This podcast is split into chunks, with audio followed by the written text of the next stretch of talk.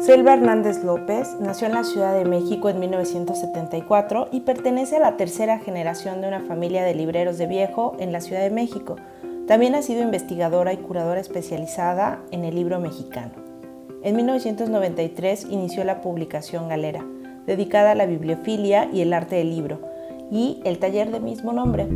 Desde entonces ha dedicado al diseño y edición de publicaciones culturales y libros de arte catálogos para exposiciones y museos. En 2011 fundó Ediciones Acapulco, editorial independiente que publica libros de tiraje limitado con una cuidada selección de contenidos, edición, impresión y diseño. A veces sus oficinas se convierten en divertidas exposiciones de pasillo para promover a sus autores o para reunir recursos para sus publicaciones. Actualmente dirige Antonia, la oficina del libro, un lugar dedicado a la venta de libros, arte, arte objeto y chilaquiles, que reúne desde libros antiguos, raros y selectos para coleccionistas e investigadores hasta libros gratuitos. Divide su espacio profesional entre la docencia, el diseño, la investigación, la escritura, sus dos hijas adolescentes y sus cuatro mascotas. Selva Hernández estudia la maestría en estudios de diseño en Centro. Y esta es la forma en la que ella produce y sus condiciones laborales. Bueno, sobre la pregunta uno, la verdad es que el ser mujer y el haber llevado una vida, digamos que apegada a las convenciones, digamos que me casé por todas las leyes, después tuve dos hijas y después casi como dicta el libro me divorcié, pues sí ha, movido, ha, ha sido circunstancial para las decisiones que tomo a nivel laboral. Antes que, que cualquier otra cosa, pues soy mamá y el, hecho de tener que criar y mantener y proveer a dos niñas, em, pues ha sido como eh, lo más importante para tomar ciertas decisiones de mi carrera. Entonces, también el ser mujer trabajando en, en cualquier ambiente, yo creo que a todas nos pasa que sentimos eh, muy fuerte el sesgo eh, pues del, de, las, de, los micromachismos laborales que son terroríficos. Me ha tocado desde que me mansplainen diciéndome gente muy, eh, muy prestigiosa en el medio, digamos, y que, y que va, va, de progre, hombres, pues, que me han dicho cómo tengo que hacer el trabajo que he hecho yo durante más de 20 años de carrera profesional. Eh, incluso cuando ellos no tienen experiencia en hacerlo. Entonces, ese tipo de experiencias resultan siempre muy desgastantes, sobre todo no en el sentido de que causen cierta, eh, eh, no solamente porque causan cierta incomodidad, sino también porque... pues uno termina yéndose a la cama preguntándose por qué pasan ese tipo de cosas, ¿no? Y pasan todos los días. Eh, recuerdo mucho una, una, mesa de unas editoras de 20 años, o sea, 20, y tantos años menores que yo, que decían que su solución era simplemente no trabajar con hombres. Y creo que estas actitudes separatistas han sido en beneficio de la relación que tenemos las mujeres con nosotras mismas y no en relación con lo que significa ser mujer en un ambiente patriarcal.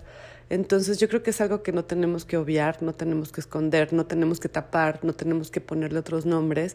Sí vivimos una realidad muy desgastante para las mujeres, no solo en términos prácticos, sino también laborales, sino también eh, maternales, no también de cuidados, este, en el que pareciera que las mujeres tenemos que, caminar tres kilómetros más que cualquier eh, hombre, ¿no? Y eso me parece pues muy injusto, sobre todo porque eh, la capacidad intelectual, creativa, em, organizacional o de gestión que tenemos eh, las mujeres, pues no, yo no quiero decir que sea mejor o peor con los hombres, porque sí tiene una, una visión femenina que se ha ninguneado, que se ha maltratado, que se ha escondido, ¿no? Yo recuerdo uno de mis exes decía que le gustaba mi obra creativa, pero que le parecía muy cursi. Yo la veía y decía, ¿por qué será cursi?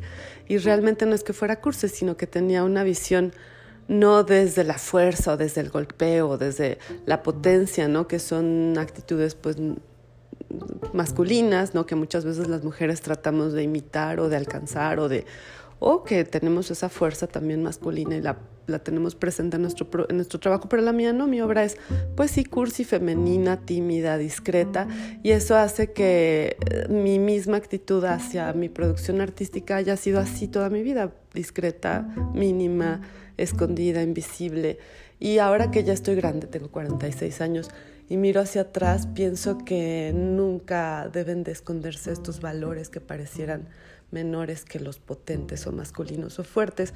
Y pues sí, en ese sentido, el ser mujer definitivamente ha, ha sido un problema para mi desenvolvimiento profesional, eh, personal, etcétera, en el sentido de que tenemos mucho menos ventajas eh, que los hombres. Eso es una realidad que no tenemos que obviar.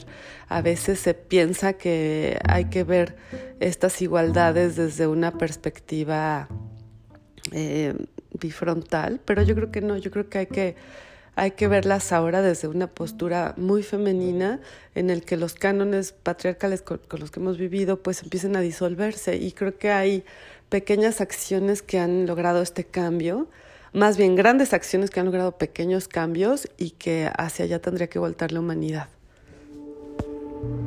Sobre las ventajas que tengo como mujer, eh, pues creo que va muy pegado con la pregunta número uno y creo que no es ninguna. O sea, desde mi postura como profesionista, pero a la vez mamá, pero a la vez cuidadora, pero a la vez proveedora, pero a la vez responsable afectiva de las cosas de mis hijas, eh, pues eso es, ha sido no una limitante porque sí promueve pues otro tipo de pensamientos, pero sí un, sí, más bien sí es una limitante, es una limitante de tiempo, es una limitante de, energías, es una limitante de capacidades. Em, yo pienso, por ejemplo, en muchas parejas que se disuelven, en las que lo normal es que la mujer se encargue de todo, ¿no? Ya ni siquiera de lo económico, sino también de las partes afectivas y relacionales. En ese sentido, me parece que que em, pues la única ventaja es tener una visión femenina y cada vez más femenina y cada vez más em, en la resistencia de los valores femeninos, que no son menores, pero al mismo tiempo pues hay que lucharle pues desde el otro lado, ¿no? Hay que, hay que traer el, pan, hay que ir a cazar el mamut, pero también hay que coser las cobijas, y hay que bordar los suéteres y hay que forrar los cuadernos de la escuela. Entonces, en ese sentido, creo que son más limitantes que ventajas, aunque me parece que... Y, la verdad es que yo no creo nada en este asunto de que, hay las mamás luchonas, porque pues todas las mamás lo somos, pero me molesta incluso que, que se venere como esta figura de la mujer que trabaja y hace todo y por los hijos y todo esto cuando en realidad debería de ser una, un asunto compartido. Entonces yo siento que como mujer lo único que he tenido son pues más, más problemas que, que ventajas, ¿no? Yo creo que eh, de haber sido hombre, pues hubiera tenido más tiempo y más dinero para mí misma en, por esta sociedad, no por otra cosa. Nada Sodio es un podcast producido por Proyecto Mecenas para el servicio de la comunidad creativa. México, marzo 2021.